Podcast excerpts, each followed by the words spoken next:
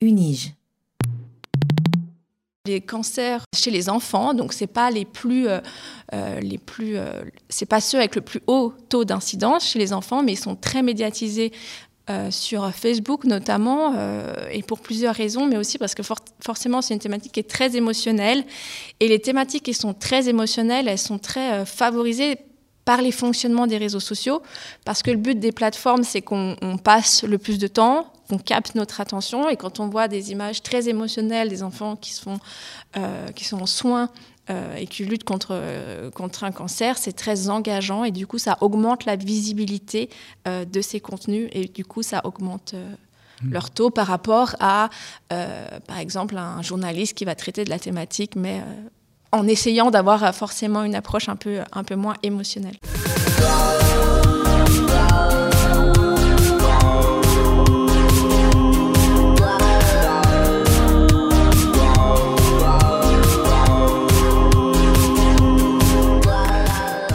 Réseaux sociaux contribuent grandement à former nos opinions sur toutes sortes de sujets, y compris sur des thématiques de santé.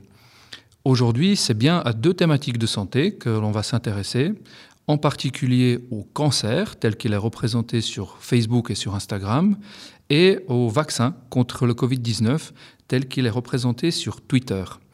Des thématiques pour lesquelles j'ai le plaisir de recevoir aujourd'hui Karen Pelletier, chercheuse au Media Lab de la Faculté des sciences de la société de l'Université de Genève. Euh, Media Lab est euh, l'Institut des sciences de la communication et des cultures numériques de l'Université de Genève. Karen Pelletier qui est spécialiste en études numériques et en particulier euh, réseaux sociaux. Bonjour Karen Pelletier. Bonjour, merci beaucoup pour l'invitation. Euh, vous avez achevé une thèse de doctorat précisément sur la manière dont le cancer et le vaccin contre le Covid sont représentés sur les divers médias sociaux que j'ai mentionnés. Alors une première question, un petit peu naïve, pourquoi s'intéresser à comment, euh, par exemple, le cancer est, traité sur les réseaux sociaux? Alors il y, a, plusieurs euh, raisons, on peut les regrouper en deux principales raisons.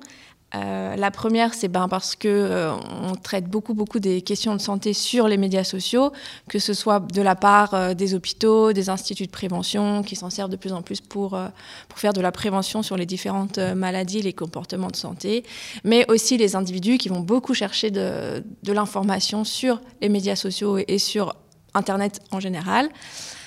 Euh, ils vont chercher de l'information et aussi ils créent de l'information, ils publient leur contenu, ils partagent leurs expériences, ils posent des questions, etc. Donc c'est vraiment un, canal qui est vraiment euh, toujours de plus en plus utilisé dans le secteur de la santé.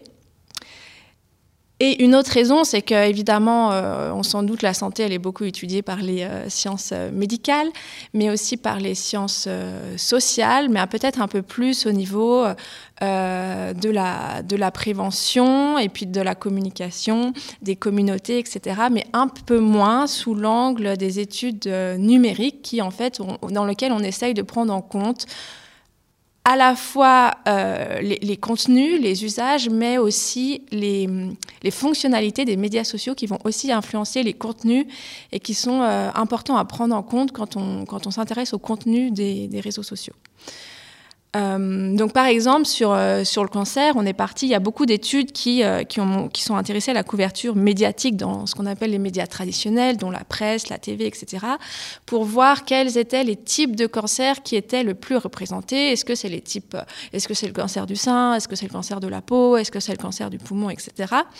Et puis, on, compare ça au taux d'incidence, donc au nombre de personnes qui sont détectées d'un cancer chaque année.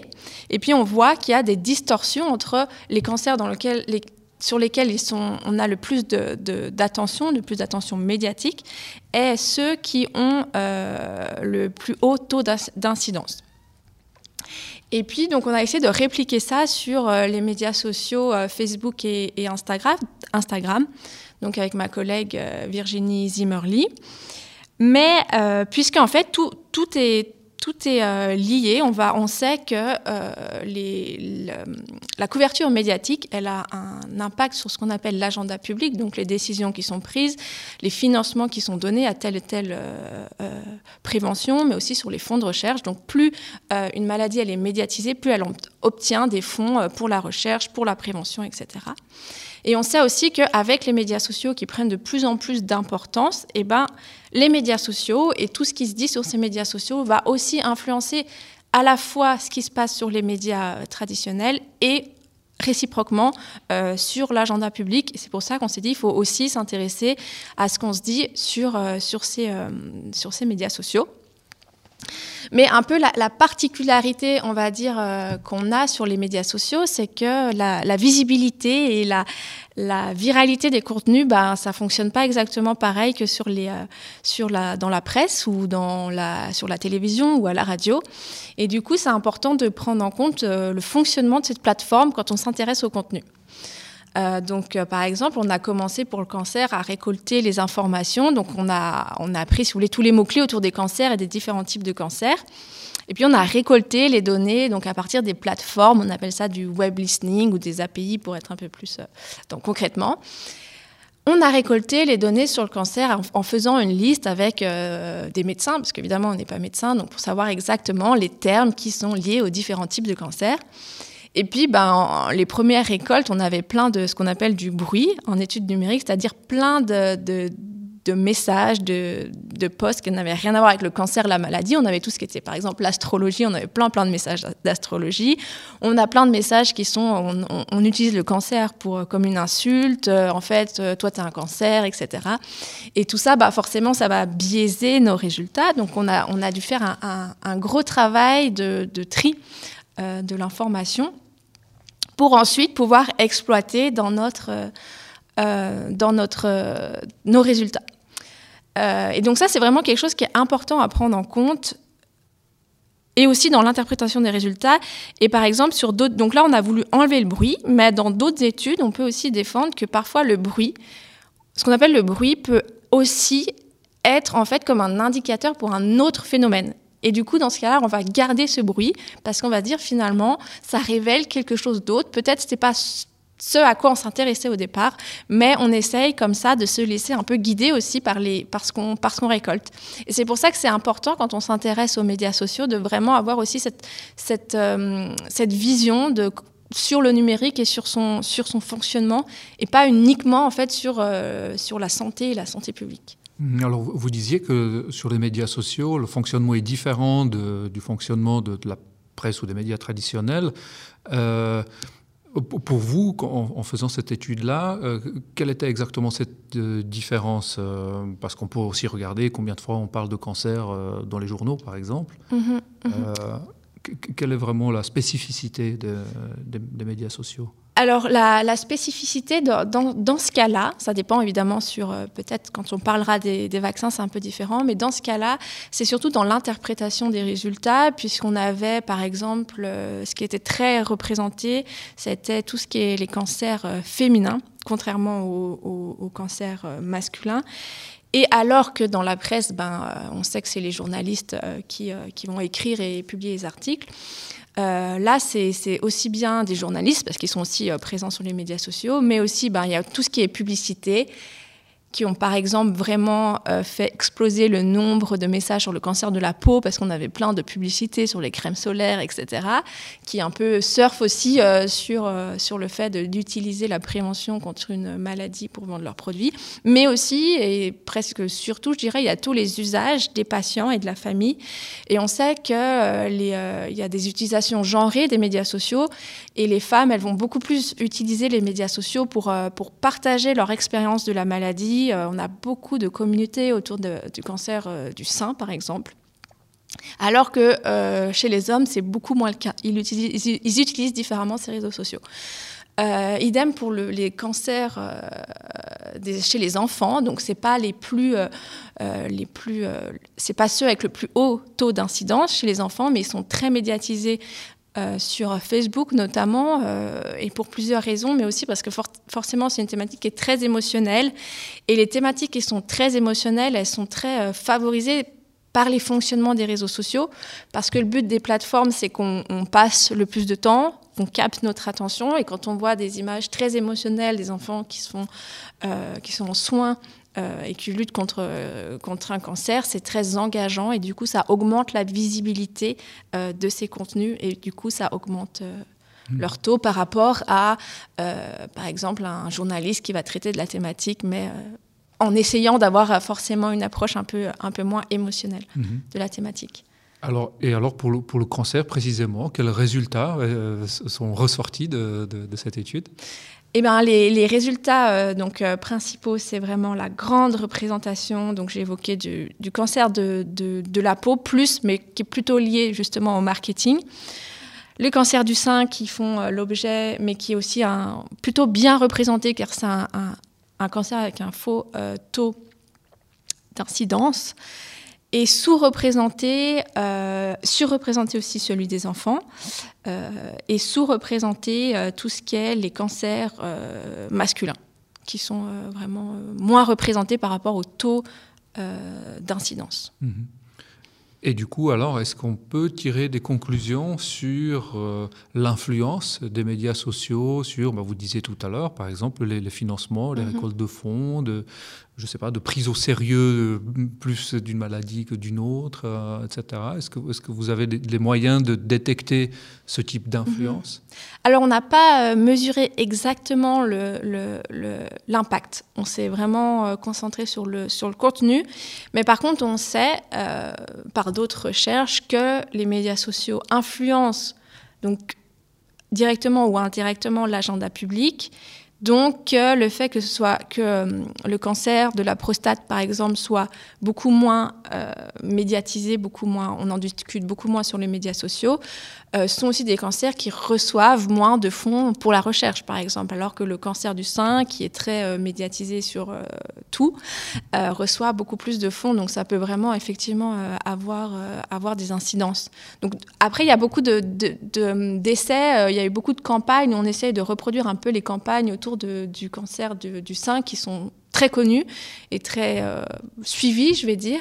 Mais euh, il faut aussi adapter les stratégies de communication puisque c'est quelque chose qui, pour l'instant, euh, fonctionne un peu moins bien. Ils avaient essayé de, faire un, une prévention avec autour de la moustache. Et puis, il s'est avéré que le, le, truc de la moustache était devenu super viral, mais qu'on savait même plus que c'était lié au cancer. Donc voilà, c'est tout des, stratégies de communication qui sont à mettre en place pour pour vraiment mettre la thématique un peu euh, attirer l'attention sur la thématique qui ensuite attire les fonds pour la recherche, pour la prévention, etc. Mhm. Alors, venons au, vaccin contre le, Covid, qui était votre deuxième sujet d'étude, votre deuxième cas d'étude. Euh, là, c'est Twitter que vous avez choisi hum, d'étudier. Euh, alors, pourquoi Twitter pour le vaccin et pourquoi Facebook et Instagram pour le cancer? Alors, c'est plutôt des, questions un peu euh, euh, vraiment euh, méthodologiques d'accès aux données parce qu'il y a des. règles éthiques aussi. On peut pas. Donc, quand on s'est intéressé à Facebook et Instagram, on prenait que les comptes publics, évidemment, vu qu'on peut pas s'intéresser aux comptes, privés. Le, contenu aussi un petit. On ne sait pas exactement à quel contenu on a accès. Bon, ça c'est toujours vrai dans tous les médias sociaux. Et c'était aussi pour varier justement tout simplement euh, les médias, euh, les médias sociaux euh, qui étaient analysés.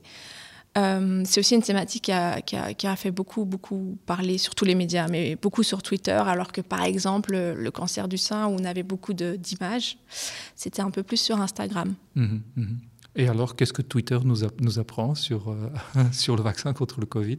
Alors, au niveau de, de Twitter, on était parti, euh, parce qu'évidemment, euh, ce n'était pas spécialement prévu de s'intéresser au vaccin, mais bon, comme j'ai vécu en plein milieu de ma thèse sur la santé, la crise du, du Covid-19, ça a fait un peu aussi repenser les thématiques.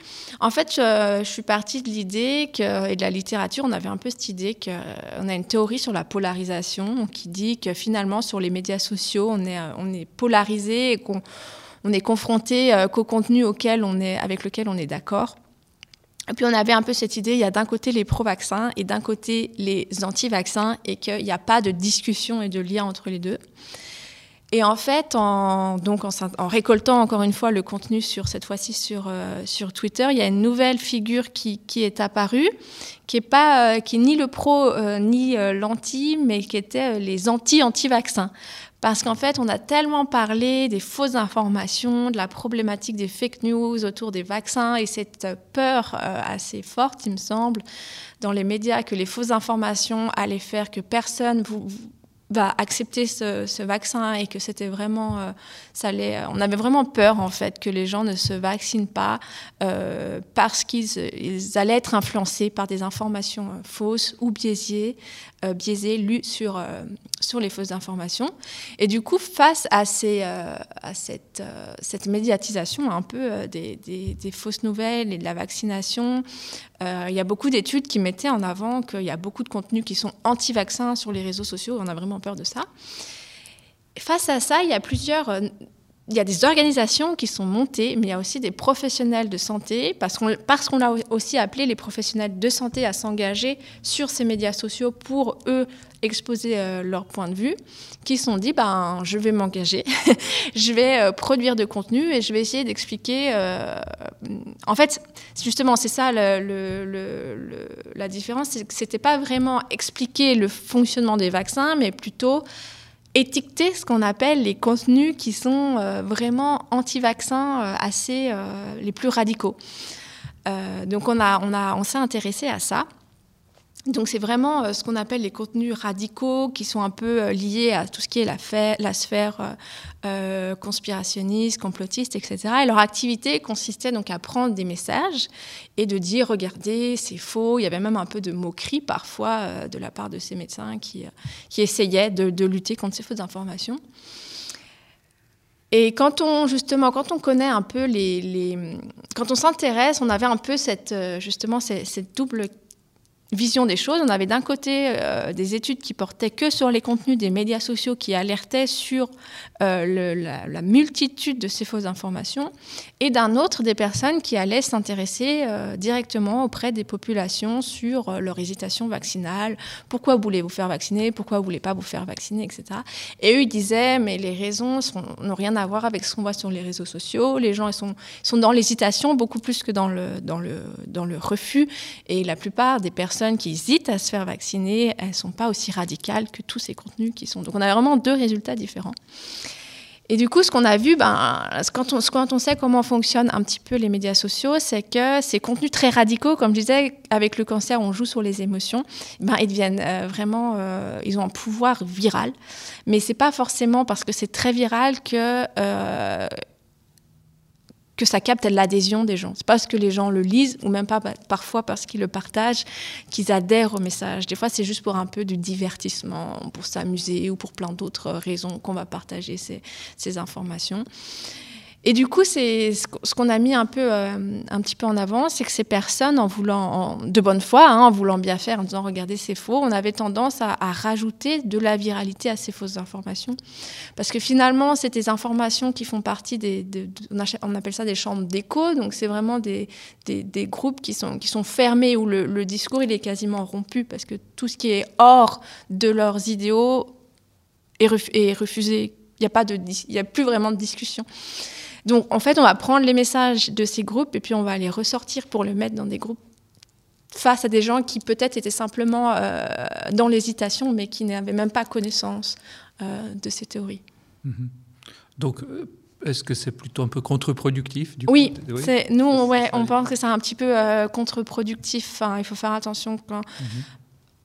Dans certains cas, voilà, on va pas tout, tout, tout jeter, mais dans certains cas, c'est quand c'est des messages qui sont... C'est vraiment dans les messages très radicaux qu'il faut éviter de, rajouter, on va dire, de, de la visibilité vraiment. Mhm. Euh, et voilà, vraiment savoir est-ce que ça vaut le coup ou ça vaut pas le coup? Est-ce qu'il y a des choses où on peut vraiment se poser des questions ou justement, nous, ce que j'essaie de dire, c'est que finalement, par contre, il y a vraiment des questions qui se sont posées euh, au niveau de la, vaccination, on sait qu'il y a des questions qui se posent et qu'on avait un nouveau vaccin avec des nouvelles technologies et que les gens ont forcément besoin de savoir comment, comment ça fonctionne. Et ça, c'est des, questions sur lesquelles il vaut vraiment la peine de rentrer en discussion pour essayer euh, de comprendre euh, les enjeux et les technologies, plus que dans des, euh, des discours complètement radicaux qui sont un peu difficilement...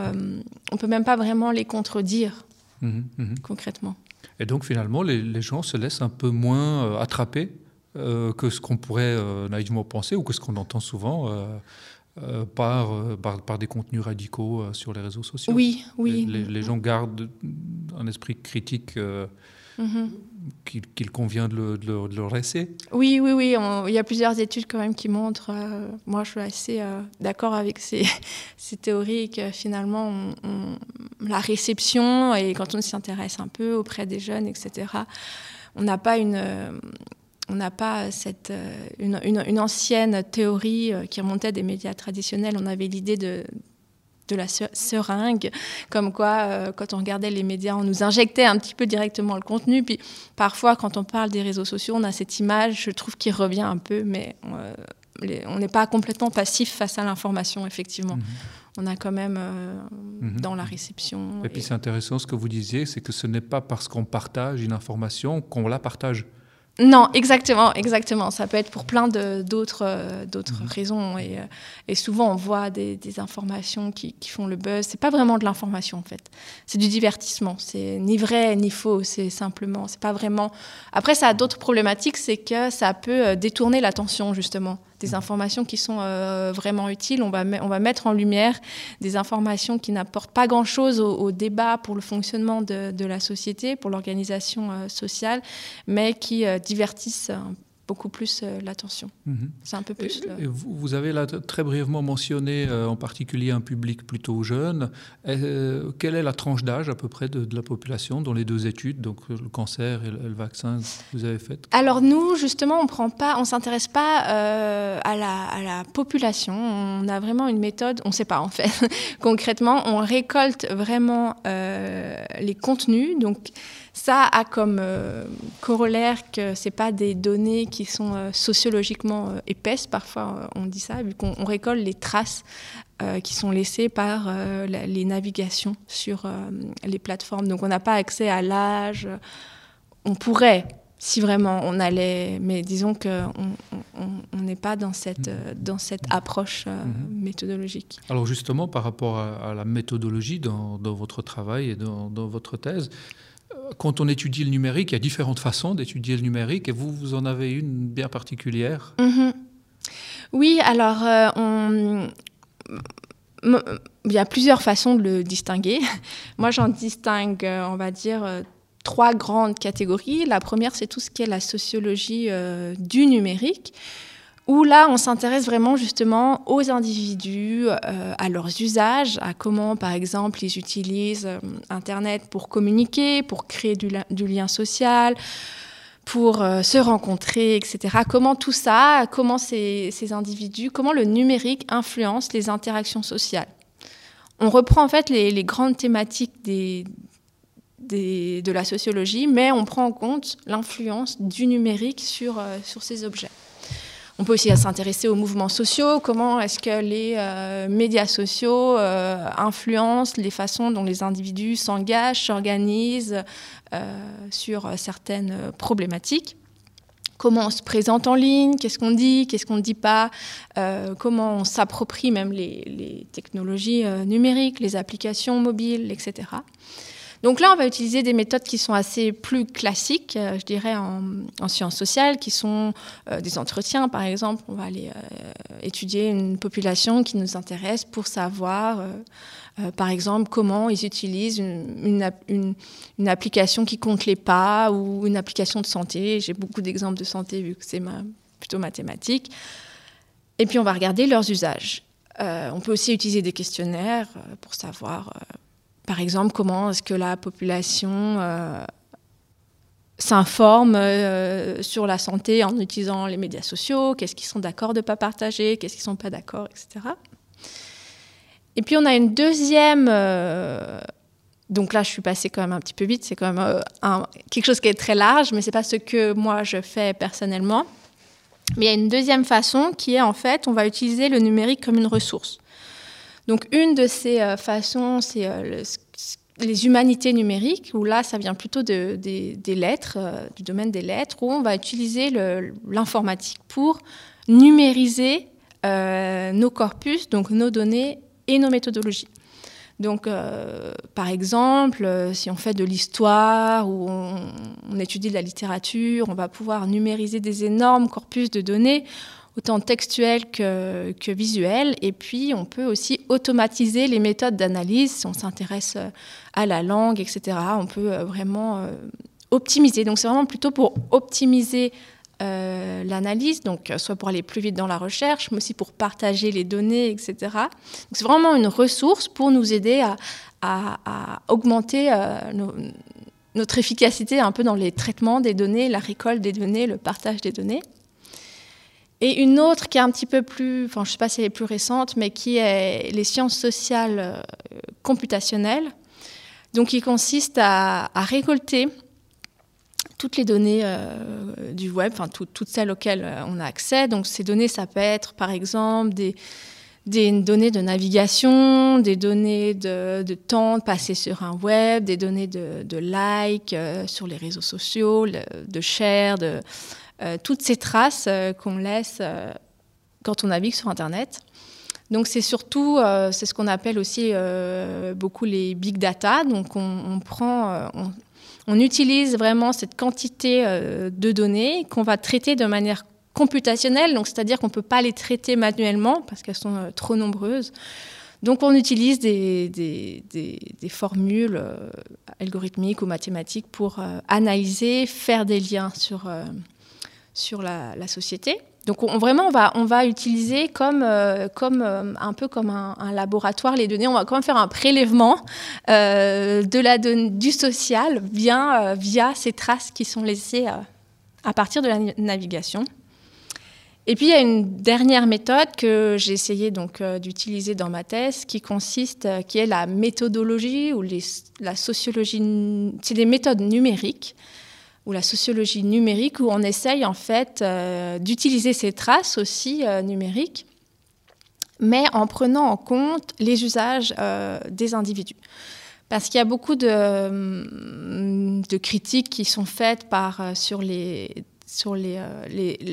fait de s'appuyer sur les données du web euh, pour faire de l'analyse, ben justement, comme on disait, on ne sait pas qui sont les individus, on n'a pas d'échantillon aussi précis, puisque en fait, contrairement aux méthodes traditionnelles où on va, on sait qu'il y a des biais quand on va interroger des personnes ou quand on fait des questionnaires, mais on a construit nos outils pour les outils sont construits pour récolter des données. Donc, quand on construit l'outil, on a conscience et on essaye de minimiser au plus, au mieux, on va dire, euh, les biais possibles. Alors que quand on sait qu'on récolte les traces, c'est des traces qui sont laissées par des usages des plateformes numériques, mais qui n'avaient pas euh, vocation à être utilisées pour euh, mesurer des phénomènes euh, sociaux. Donc ça, c'est une grande différence qui fait qu'on va avoir d'autres biais forcément dans la dans les données. Si je, on ne va pas pouvoir en fait prendre prendre toutes les, par exemple, les, données de recherche sur euh, Google et l'interpréter directement comme un phénomène social, en fait. Donc, euh, c'est les, critiques un peu euh, qu'on peut faire à, ces types de méthodes. Donc, dans cette dernière méthode, on, sort un peu de, des approches computationnelles où on a des échantillons qui sont souvent plus petits, sur lesquels on peut vraiment avoir concrètement accès aux données, aller lire les postes, aller voir les, les, postes, voir qui, qui, est derrière, aller avoir une démarche un peu plus qualitative sur nos données. Et puis, on essaie justement de prendre en compte euh, à la fois le, fonctionnement du, du, médium, de la plateforme, dans les données qu'on collecte, et aussi le fait qu'il y a des que ça, ça quand même correspond à des phénomènes qui sont sociaux et qui sont visibles hors ligne. Et donc, dans cette démarche, euh, toute l'idée, c'est qu'au départ, on ne sait pas forcément. On veut, par exemple, on s'intéresse au cancer et finalement, on voit que que l'astrologie est un phénomène euh, voilà, très très populaire sur Internet. On se dit peut-être que ça vaut le coup aussi de, l'exploiter. On essaye de voir, on ne sait pas trop si on étudie euh, le médium en fait au départ ou le phénomène social. Mhm. c'est quelque chose qu'on connaissait déjà, où euh, on, sait que parfois quand on, étudie aussi les médias ou la couverture médiatique des médias, on en dit plus sur le fonctionnement des médias que sur euh, ce qui se passe parfois dans la société. Mhm, mhm. Alors, euh, Karen Pelletier, votre prochaine étude, ce sera l'astrologie, du coup? Non, je ne pense pas. qu'est-ce, que, qu'est-ce que ce sera? Quel est, quel est l'avenir de... Alors, euh, ma prochaine idée, c'est justement parce qu'en en, s'étant penché sur cette, cette thématique du cancer, il s'est apparu qu'il y avait beaucoup, beaucoup de, de femmes actives des communautés de malades du cancer du sein ou en rémission, qui, avaient, qui postaient beaucoup des images sur Instagram dans un but un petit peu euh, féministe, un petit peu engagé, qui remettait aussi un peu les codes euh, des, cultures numériques et des corps des femmes, des influenceuses notamment, euh, sur ces... Sur ces sur ces images en montrant des, photos voilà, avec des cicatrices, etc., sans, sans, cheveux, des, choses comme ça. Et ma prochaine idée, c'est donc d'intégrer un peu plus l'image euh, pour étudier ces, images, euh, toujours dans ces méthodes numériques autour des communautés de, des, femmes atteintes ou en rémission d'un cancer du sein. Eh bien, merci beaucoup, Karen Pelletier. On se réjouit de voir les résultats de cette future étude qui intégrera donc davantage d'images. Oui. Euh, merci beaucoup pour toutes vos explications et éclaircissements et bonne suite et à la prochaine. Merci beaucoup.